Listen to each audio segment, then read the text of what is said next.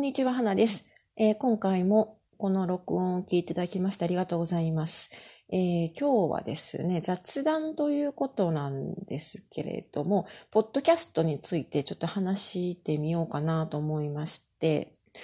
あの、というのもですね、先日のニュースで、あの、Spotify というえー、っと、プラットフォームがあるんですけど、この Spotify は、あの、あまり日本ではね、使われてないというか、あまりポピュラーじゃないと思うんですけど、音楽のストリーミングサイトなんですよね。で、あの、ポッドキャストを聞くこともできる、えー、仕様になってまして、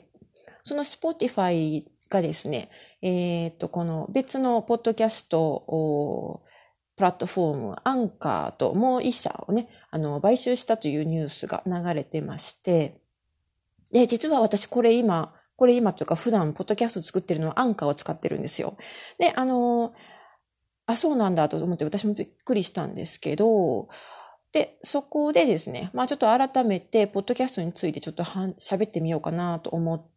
で、今こうやって収録してます。あの、日本人にとってあまり、ポッドキャストってね、実は馴染みがないような気がするんですけど、今これを聞いてくださってる方はどういう成り行きでポッドキャストを聞かれるようになったんでしょうかね。まあ、あの、海外では比較的一般的に、あの、使われてまして、あの、私たちの日常生活とか、あの、友人とかでもね、ポッドキャストの話結構するんですけれども、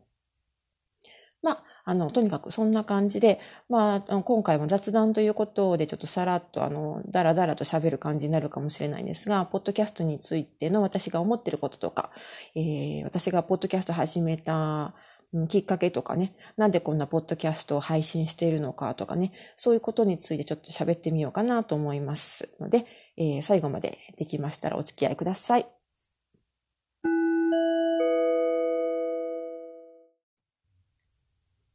はい。まずですね、多分あの、このポッドキャスト聞かれてる方は、ポストキャストとは何ぞやとかご存知だと思うんですけど、一応まあ、さらっとポッドキャストとはって説明してみるとですね、えー、まあ、えー、ポジション的にはネットで聞けるラジオみたいな感じになるんでしょうかね。音声コンテンツですよね。で、あのー、まあ、音声コンテンツといってもいろいろありますし、えっ、ー、と、私も YouTube は配信してるんですけれども、YouTube と違うのは、あの、決定的に違うのは、ポッドキャストって無料で使用できてダウンロードができるんですよね。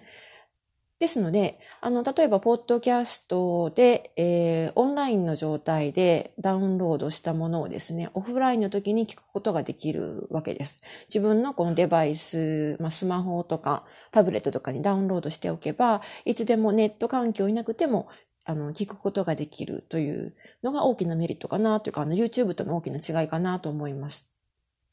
で、あの、海外では結構ポピュラーで、まあ、日本人の方で使ってる方は結構少ないと思うんですけど、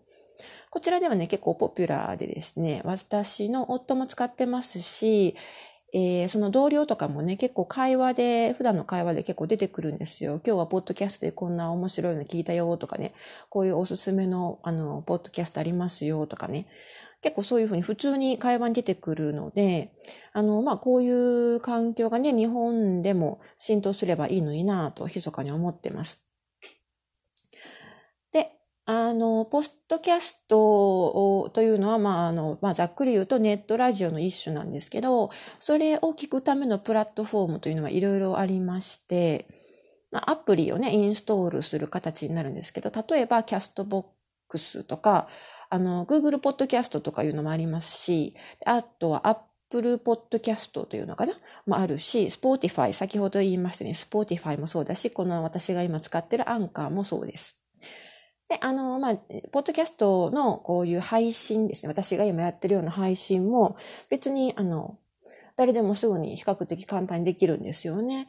例えばアンカー。私はこれアンカーを使ってるんですけど、確かキャストボックスでも作れるんじゃなかったかなと思います。まあですので、あの、誰にもね、配信できるんですよ。やろうと思えば。というわけなんです。まあそんな感じですかね。ざっくりとポッドキャストの概要という説明ではね。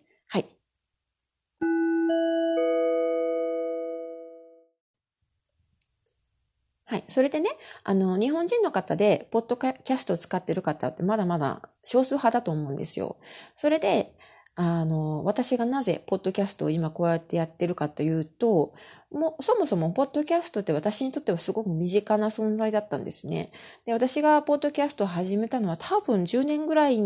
前じゃないかなと思うんですけど、はっきり覚えてないんですけど、最初はあの、語学のために始めてですね、私もともと語学、英語とかフランス語とか中国語とか勉強するの好きなんですけど、まあ、えっ、ー、と、日本語で解説している英語学習のためのポッドキャストっていうのも少しあるんですよね。いくつかあってですね。その他に、英語ベースのものだと、フランス語学習とかスペイン語学習とか、結構ね、たくさんあるんですよ。で、あの、まあ、もちろん、あの、日本語ベースのものが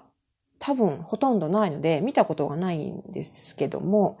少しでもね、英語がわかる人であれば、あの、こういうポッドキャストで取れるレッスンとか聞けるあの、オンラインコースって無料なんですよね。だから、あの、ちょうど、なんていうんですかね、自分で、あの、独学する語学をね、独学で学ぶ場合には、ちょうどいいツールだったわけです。それで、まあ、あの、数年前からこういうふうに使っているので、まあ、自分でポッドキャストをね、配信してみたいなというのも自然な流れだったと思うんですよね。で、私が実際にこういうふうにポッドキャストで、あの、自分の録音したおしゃべりを配信してるのは、ごくごく最近のことですね。えっ、ー、と、2018年の11月ぐらいから始めたばかりだと思うんですけど、私普段あの、ブログを書いてまして、で、そのブログのね、あの、文章を書くことに比べると、同じボリュームの情報量を詰め込むならやっぱり喋る方が楽なんですよね。で、まあ、あの、動画もそうなんですけど、音声コンテンツでやはり表現できる情報量って大きくてですね、書くのは結構タイピングでね、疲れちゃうじゃないですか。疲れちゃうんですよ。で、あの、まあ、ある程度、うん、ブログの記事とかを何本か書いて、指が疲れて肩も疲れたっていうぐらいになると、今度はあの、音声コンテンツ、YouTube とかポッドキャストに切り替えて、今度は喋る仕事をするという感じでやってます。で、まあ、喋ることに疲れたらまた、あの、書いてみるとか、ね、そんな感じでやってると、うん、ちょうどなんかいろんな、あの、こういうプラットフォーム、いろんなプロ、複数のプラットフォームとかアプリとかにね、自分の、うん、まあ言いたいことを配信できるので、ちょうどいいのかなと思って、今こういうスタイルが気に入ってやってます。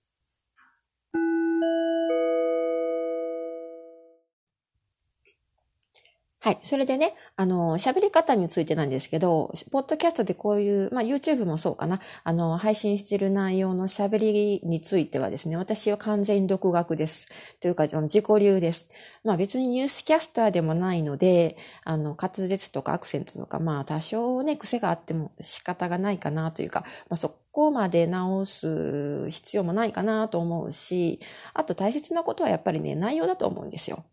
まあ、あの、ブログでも文章でも何でもそうだと思うんですけど、言いたいことがちゃんと伝わることと、あの、まあ、内容にテーマ性があることが大切かなと思って喋ってます。で、まあ、あの、まあ、私は普通の人なんでね、あの、そんな、あの、大層な、あまあ、肩書きがあるわけでもないし、普通、まあ、たまたま海外には住んでますけど、まあ、普通の主婦ですということで、えー、まあ、喋ってます。普通の人として喋ってます。で、あの、私は結構あの、大酒を飲みに行くのが好きで、日本に一時帰国したりすると、あの、行きつけの好きなバーにフラッと入って、一人で飲んでたりするんですけどね。そういうフラッと入ったところのバーでカウンターに座ってたまたま隣に座った人、で初めて、初めましてって感じで、あの、会話が始まるじゃないですか。そういう人にえー、質問され、よく質問されるようなこととかをテーマにしてるつもりで、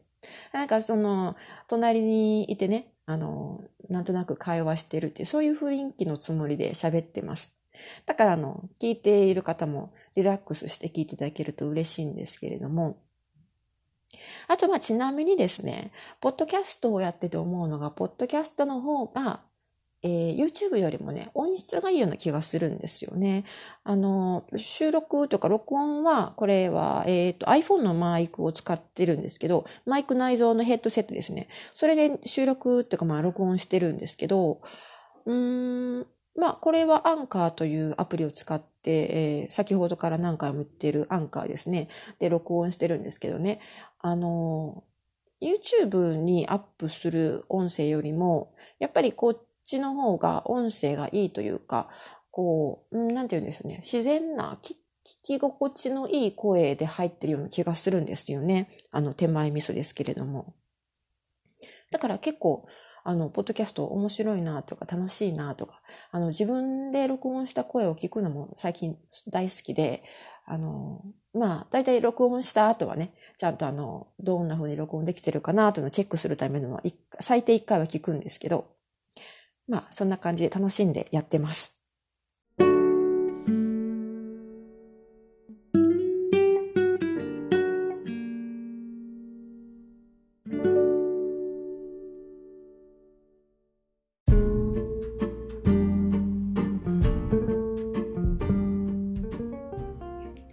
今回は以上になります。いかがだったでしょうか？えっ、ー、と、ポッドキャストについて私のが勝手に考えてることとか、私がポッドキャストを始めたいきさつについて話をしてみました。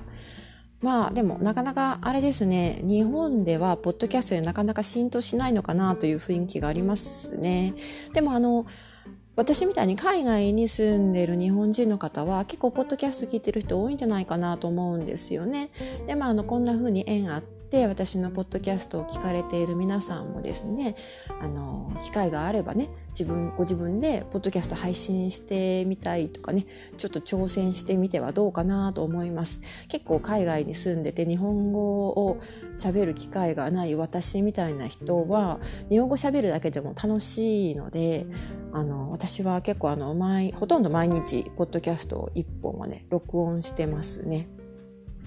で、まあ、あの、ポッドキャストの配信も全然普通に簡単にできるので、ちょっと、あの、ネットでね、サクッと調べるといくらでも情報出てきますので、ぜひぜひ挑戦してみてください。ということで、今回は、えー、以上としてさせていただきます。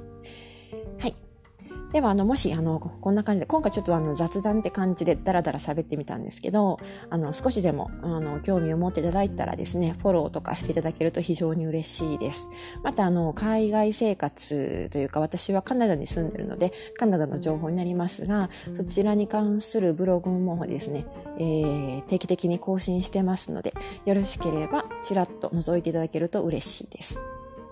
はい。では最後まで今回もお付き合いいただきましてありがとうございました。また次回お会いしましょう。